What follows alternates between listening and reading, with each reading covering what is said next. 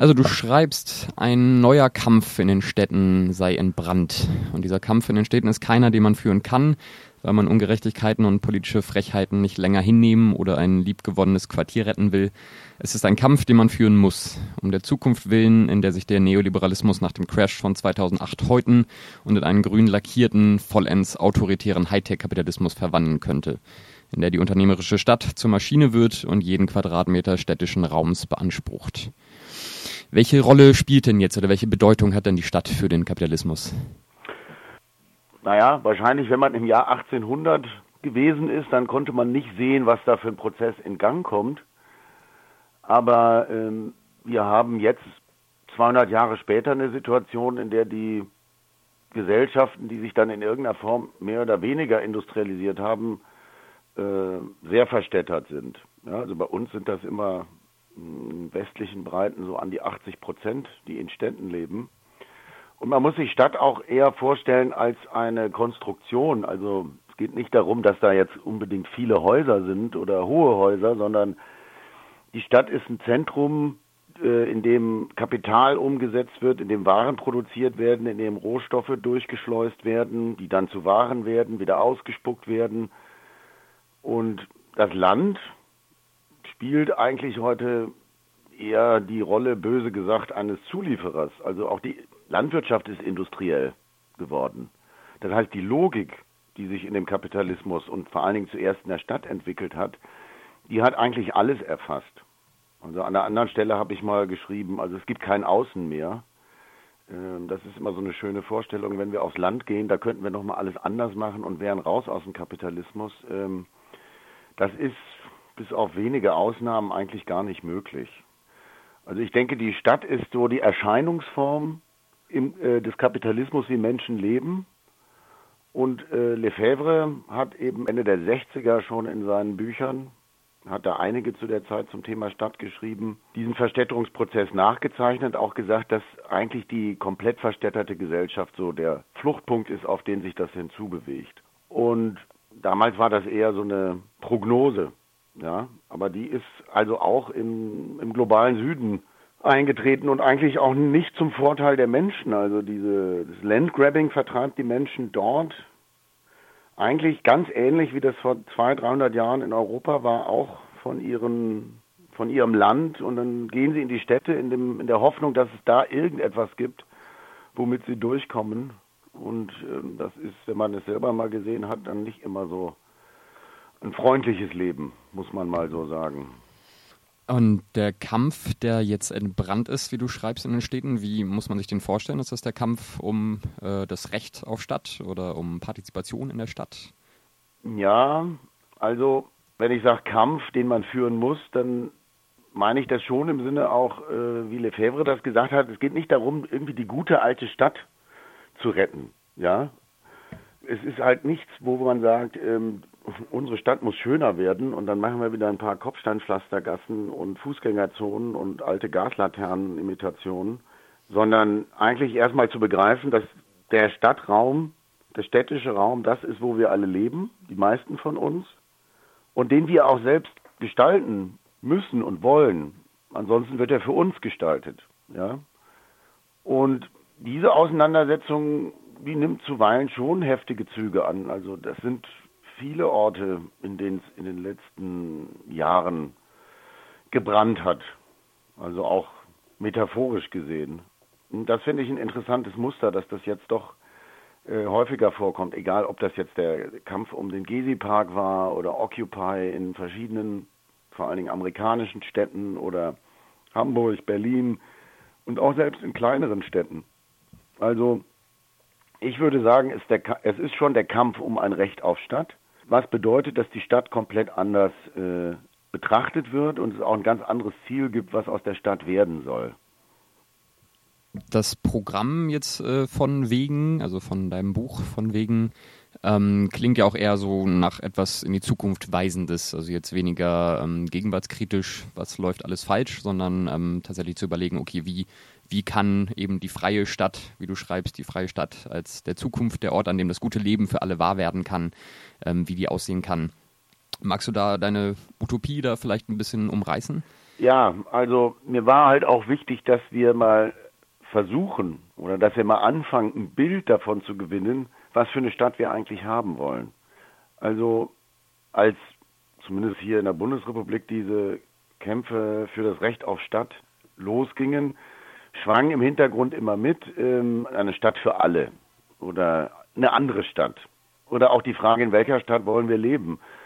Das Problem, das ich sehe, ist, dass diese Frage bisher überhaupt nicht im Ansatz beantwortet wurde.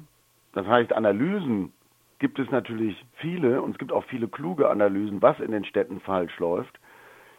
Ich glaube aber, ähm, dass wir natürlich diese Aufgabe lösen müssen und uns zu überlegen, ja, wie soll die Stadt dann anders sein? Einmal für die Leute, die jetzt schon aktivistisch unterwegs sind, aber auch um anderen klarzumachen, das lohnt sich, das ist vielleicht eine, äh, eine Aussicht, für die es sich auch lohnt, äh, auf die Straße zu gehen, Aktionen zu machen. Und ich finde, es gibt halt einige Knackpunkte, an denen man dieses Bild ein bisschen skizzieren kann. Das eine ist halt die Frage nach der hm, Entscheidungsgewalt oder auch nach der, von mir aus nach der Demokratie. Also wer entscheidet in der Stadt? Wer entscheidet, wie sich die Stadt verändert? Da denke ich, dass das äh, parlamentarische System äh, für die Zukunft überhaupt nicht die richtige Grundlage ist, aber auch keine Referendumsdemokratie, die immer versucht, alles auf Ja-Nein-Fragen runterzubrechen und eigentlich damit Debatten unmöglich macht beziehungsweise Debatten denen in die Hand gibt, die medial die größte Power haben oder auch die nötige Kohle, um eine tolle mediale Kampagne zu machen. Meine Vorstellung wäre eher, dass man versucht, hm, wirklich so von unten nach oben in Räten und Versammlungen zu formulieren, dass die Menschen eigentlich zusammenkommen und was entscheiden. Da finde ich im Übrigen auch bemerkenswert, gerade in den letzten Jahren, wann immer irgendwo Proteste aufpoppten, haben sich die Aktivistinnen und Aktivisten eigentlich sofort automatisch in diese Versammlungsdemokratie begeben. Ja, das war gar nicht so, ja, wir wählen jetzt Repräsentanten und die schicken wir dann ins Rathaus, sondern es wurde ja ganz oft gesagt, wir sind alle hier, aber keiner spricht für irgendwen, wir sprechen alle für uns oder wenn überhaupt alle zusammen. Das fand ich schon äh, erstaunlich. Das wäre ein Punkt und den halte ich für sehr wichtig wenn man diesen Punkt konsequent denkt, dann geht es auch gar nicht mehr darum, wir wollen beteiligt werden, sondern wir wollen selbst verwalten. Ja, Selbstverwaltung ist im Deutschen so ein bisschen hässliches Wort, finde ich. Es klingt nicht so schön. In den romanischen Sprachen, da gibt es halt äh, im französischen Autogestion oder im italienischen Autogestione, da schwingt noch mehr äh, mit von, ähm, ja, wir nehmen uns auch die Macht heraus. Wir schreiben uns die selbst zu. Zweiter wichtiger Punkt ist natürlich, dass wir äh, uns überlegen müssen, wenn wir den Immobilienmarkt und Wohnungsmarkt, wie wir ihn heute haben, nicht haben wollen, weil wir sehen, dass er unsozial ist, dass äh, die Mieten gerade in, in inneren Großstädten äh, zum Teil absurde äh, Rallyes nach oben machen. Wenn wir das so nicht organisiert haben wollen, wie wollen wir es dann machen? Ja, es tauchte jetzt auf Demos in den letzten Jahren immer wieder der Punkt auf Vergesellschaftung von Wohnraum. Da ist natürlich das Problem, dass wir überhaupt gar kein ähm, richtig gutes Vorbild haben. Was heißt Vergesellschaftung? Wenn man sagt, es heißt nicht Verstaatlichung. Verstaatlichung bedeutet ja, okay, in dem Fall die Kommune, also de, der Stadtstaat, wenn man so will, dem gehört das alles. Das ist ja in Teilen so und wir sehen, dass die Städte irgendwie nur Mist daraus machen. Also entweder verkaufen sie ihre Bewohnungsbestände oder lassen die Sozialbindungen auslaufen. Auch hier ein Beispiel aus Hamburg. Also wir hatten 1990 210.000 Sozialwohnungen und jetzt sind wir bei paar 90.000. Das ist also überhaupt keine Lösung. Auch da kann man sagen, das hatten wir schon, hat ja nicht funktioniert. Ich habe versucht mal nachzudenken, ob man aus dieser Commons-Idee, also ja, wie Almenden ja heute heißen, nicht vielleicht so ein Vergesellschaftungsmodell entwickeln könnte. Also die Commons-Bewegung ist recht stark geworden, hat sich aber bisher sehr auf kulturelle Erzeugnisse, Saatgut, solche Dinge äh, konzentriert, weil das da auch einfacher umzusetzen ist mit dem, es gehört keinem oder es gehört allen gleichzeitig. Beim Wohnraum ist das halt sehr viel schwerer. Also wir haben zu jedem Quadratmeter eigentlich immer irgendwo einen Eigentumstitel festgeschrieben. Alles gehört irgendwem. meine, wir haben der, im Grundgesetz immerhin diese Artikel 14 und 15, dass man vergesellschaften kann. Ähm, das ist aber eigentlich nie genau ausgeführt worden. Es ist, mutet heute eher kurios an, dass das so seinen Weg ins Grundgesetz gefunden hat 1949. Aber ich denke, das ist fast schon eine Forschungsaufgabe. Also wie kann man eine Rechtsform finden für Grund und Boden und vor allen Dingen für Wohnraum, wo es eigentlich keine Privateigentümer im klassischen Sinne gibt. Wenn wir dann auch wieder mit Lefebvre sagen, also was heißt Recht auf Stadt? Recht auf Stadt heißt auch Recht auf Zentralität. Ja, also Recht auf Zugang zu allen Teilen der Stadt. Hm, dann sollten wir auch gucken, wie man das einlösen kann. Und ich glaube, eben mit der jetzigen Eigentumsordnung lässt sich das überhaupt nicht einlösen.